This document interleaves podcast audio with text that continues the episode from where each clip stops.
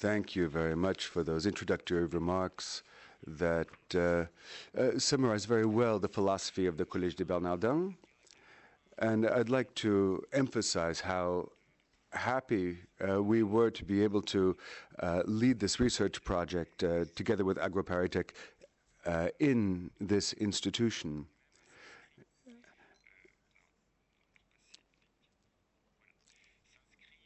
The program itself reflects the uh, econo economy and society department of the Collège des Bernardins that has been leading research programs for many years on this interface between economics and society and particular, particularly uh, the role of business in society with uh, highly recognized work that has impacted not only research but also uh, civil society and the political world. Uh, just a few examples during the uh, previous research program. Uh, where we talked about raison d'etre, co-determination, the work strongly irrigated the the pact law, uh, which was adopted in 2019. So, following in this uh, tradition, in this succession, uh, the current research project uh, that uh, we led together, Clément, uh, Baudouin Roger, and myself, Baudouin, uh, who's the head of the uh, Economics and Society Department. So, this program on human enterprises and accounting philosophies.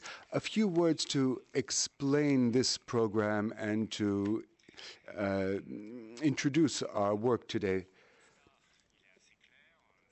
Our first observation is quite clear there's an ecological crisis.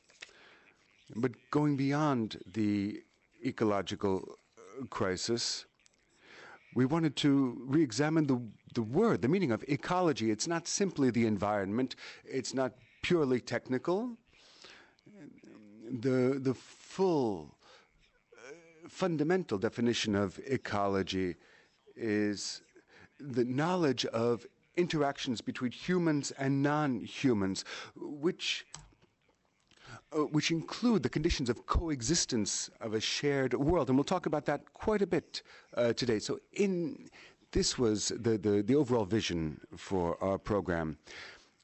Now, we are going through a crisis of coexistence and cohabitability in our shared world. In light of this, we wanted to look at the, the question of the, uh, the ecological crisis from a particular standpoint in line with the, the tradition, the, the Bernardin tradition. Uh, so we wanted to look at organization, but in really the broadest sense of the world, that's what we called human enterprises. Now this means uh, an enterprise uh, can uh, exist in um, uh, pre-existing institutions, public or private, but enterprise can also mean collective action within local and territorial uh, ecosystems. So, a very broad definition of uh, human enterprises. And when it comes to uh, collective action, that leads to coexistence, cohabitability, and the limits uh, that the limits of this cohabitability whether we're dealing with uh, formal organizations or new organizations or informal organizations that uh, uh, have an impact on our world. The, so there's the basic framework, the starting point for this question of how we can revisit and formalize uh, something about these uh, these forms of uh, uh human enterprises incorporated into the idea of cohabitability. Uh, we focused on accounting. Now, why accounting? Quite a bit of work uh, has been done, uh, both research work since the 1960s, but also a, an institutional pressure on uh, public authorities, greater awareness uh, on the part of businesses, NGOs, uh, on a, greater ecological focus for business. Uh, and where these businesses and these different enterprises are situated within the ecosystem. So there's the uh, Senard, uh, the the Notat report for the uh, Pact law uh, that focuses on.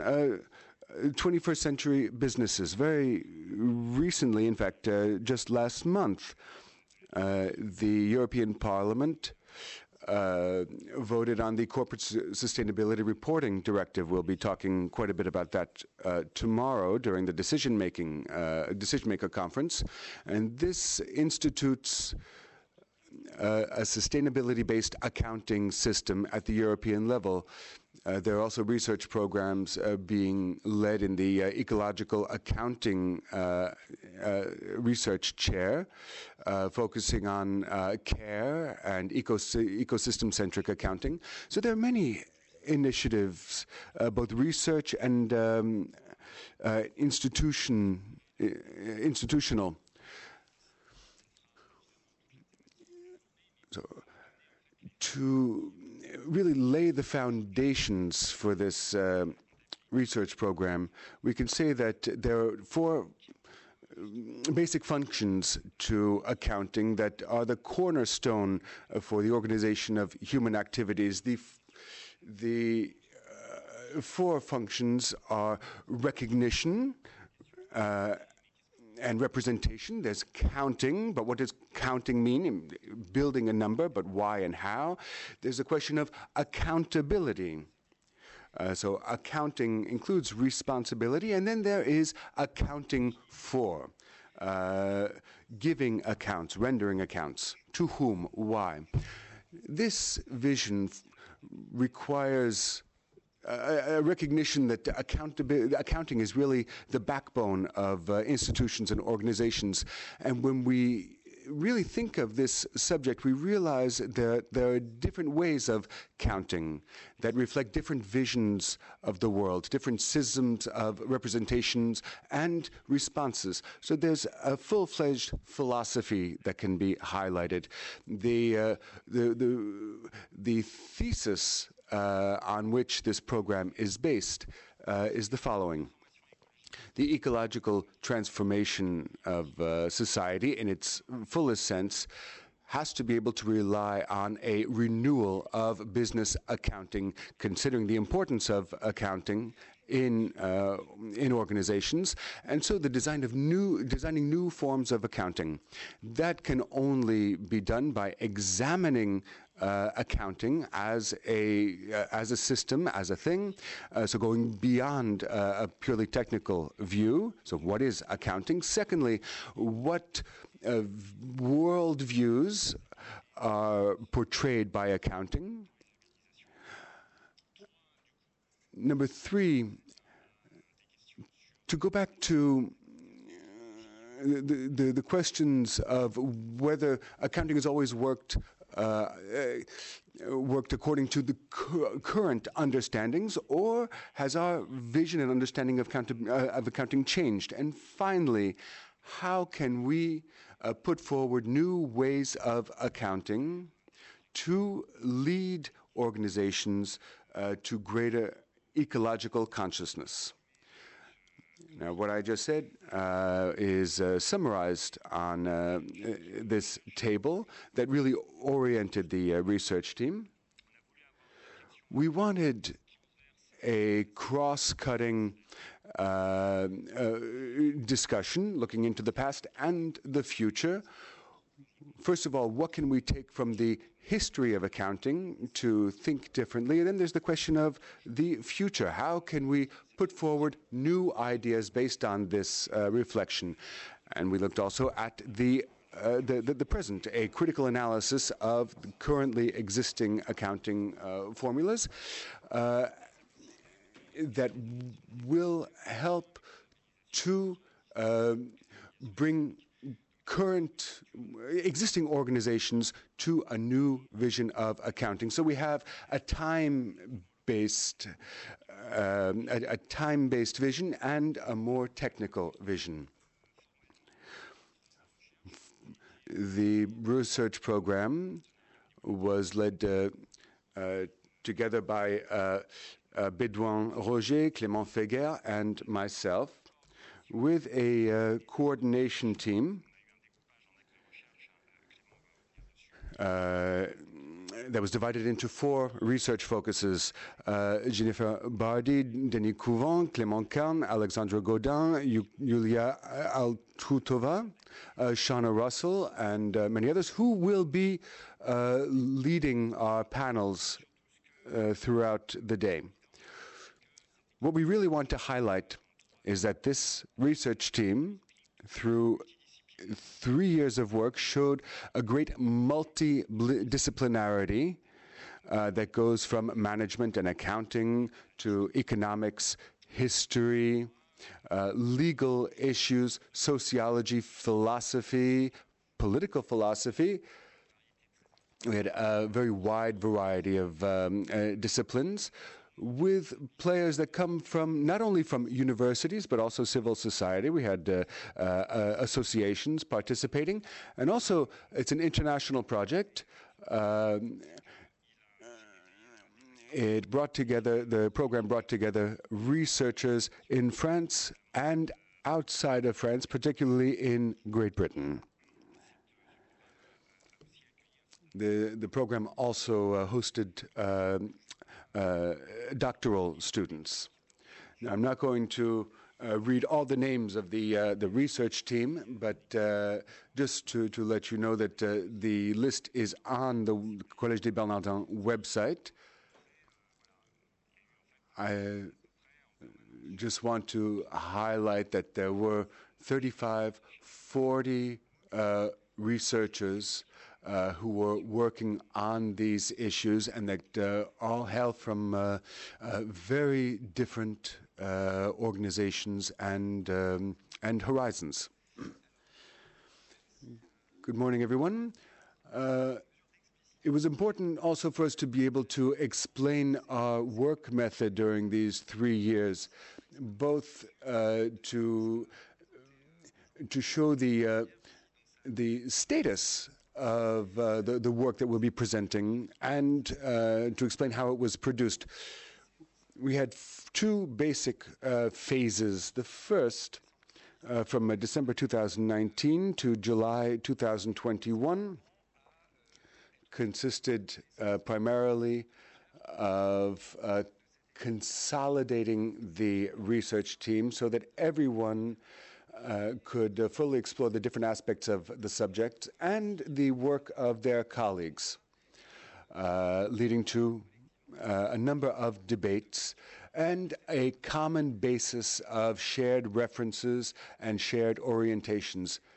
Uh, this included six morning sessions uh, with two presentations each, and then, of course, question and answer sessions. Some uh, presenters were out came from outside of the research team. Uh, these sessions were open to the public and uh, were intended uh, for fundamental conceptual uh, work on the different focuses that uh, Alexandra mentioned. Then in the afternoons, we had uh, debates within the research team and sometimes with outside guests uh, based on uh, innovative uh, formats. Other innovations. The other thing that we wanted to highlight is that as right from the beginning, we did not want to wait for this concluding uh, conference to open up our debates to the public. We wanted to build up an audience over the, the three years so that we could we could talk about and communicate on this uh, emerging uh, issue. So we had uh, traceability and highlighting mechanisms for this research. We built a team together with Scottish colleagues that we're happy to have here today. We always had um, interpreters uh, to provide simultaneous uh, translation. Uh, we were using uh, Zoom even before the pandemic and uh, even before Zoom was uh, in vogue. You can see these um, uh, work sessions on the website of the Collège des Bernardins. And uh, they, they trace back the uh, how this knowledge and this uh, and this uh, uh, project was built and evolved. And you can also find summaries written by excellent doctoral students. The work phase consisted of really starting to produce uh, knowledge and produce work from the knowledge base that we accumulated. Another aspect of uh, the work phase was the uh, artistic project, uh, which was from uh, July 2021 until until today. Uh, this work was based on four research focuses coordinated by two coordinators. One spe coordinator specialized in uh, organizational subjects, and a second coordinator uh, whose work focuses more on ecosystems or local areas. Uh, there was uh, a lot of work to to go deeper into these uh, focuses and bring them together, see their in, how they interact. we should also uh, highlight that during this uh, period, everyone was free to to move from one group to the next, uh, to uh, to cross fertilize, if you will, uh, the the ideas coming from the different uh, groups, the different focuses, uh, and the result was a uh, a work product that comes from the research team as a whole. focus number one was uh, accounting epistemology interdisciplinarity, going back to the, the sources of uh, accounting and what differentiates it from other disciplines, but also uh, what can create links with other disciplines, uh, for example, ecology and law. Uh, focus number two. Uh, historical and anthropological perspectives worked on other forms of uh, accounting that reflect other visions of the world than our, our current uh, preponderant vision. Uh, number three, uh, criticizing uh, the current world, so a critical uh, perspective on um, uh, current uh, initiatives. And finally, focus number four, a norm or norm based access, which focused on a norm based vision of accounting with the question where are we going? How can uh, an ecological horizon uh, be found? Uh, and uh, this focused on two current projects, CARE and uh, eco ecosystem centric accounting. A word on uh, the uh, artistic project. We launched a call for projects between uh, December 2020 and January 2021. We had about 10 bids, 10 candidates, and uh, we chose the work by uh, uh Deborah Fisher uh, for her work, uh, The Archaeology of the Present. That's in the small auditorium just across the um, on the other side of the building. And then Julien Avril and the Enniscore Theatre Troupe, and you'll see uh, some of their work uh, during this conference, and that really uh, uh nourished the scientific work. And I want to also note the, uh, the, the spirit of uh, this um, this cooperation. We didn't we uh, we didn't want to uh, vulgarize or belittle science, but we wanted to bring the emotional uh, dimension of this subject uh, to life. Uh, accounting is not known for being an emotional discipline, but it can be, and that's what we wanted to show. We really wanted art and science uh, to cross fertilize each other. Uh, so the artists were here, attended our debates, and participated, and uh, uh, the artists also uh, implemented participatory approaches so that researchers could participate in the works themselves. Uh, and this really highlights the mutual influence between art and science, uh, which will be quite visible in the um, in the first panel. Uh, moving up to today, after a, um, a, a, final work phase to uh, finalize and formalize uh, the results of our research, which will be presented today.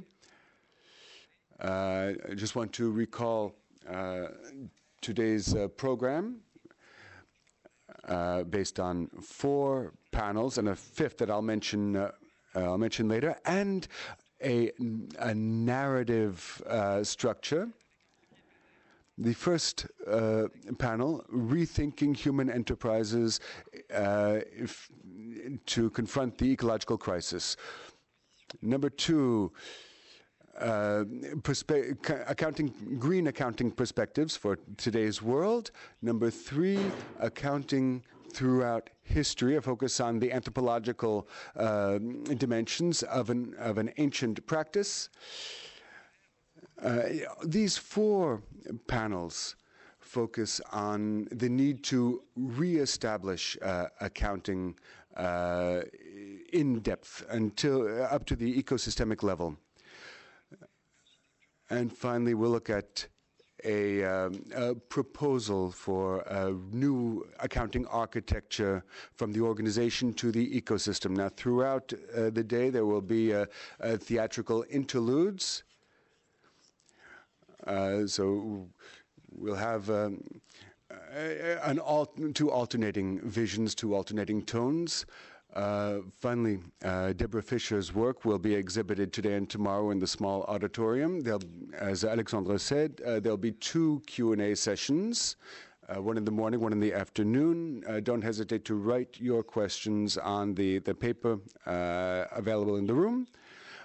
or on the chat if you are joining us remotely. And we'll also I have the pleasure of uh, welcoming Hervé Gbego uh, from the uh, uh, National Order of uh, Accountants. And finally, tomorrow we will conclude this conference with a session intended for decision makers. and also open to anyone who would like to come back tomorrow. Finally, uh, this concluding conference is simply one step in a process that will be continuing. And uh, that will give rise to a, uh, a summary work, a collective uh, work that uh, will be available online on the Collège des Bernardins website.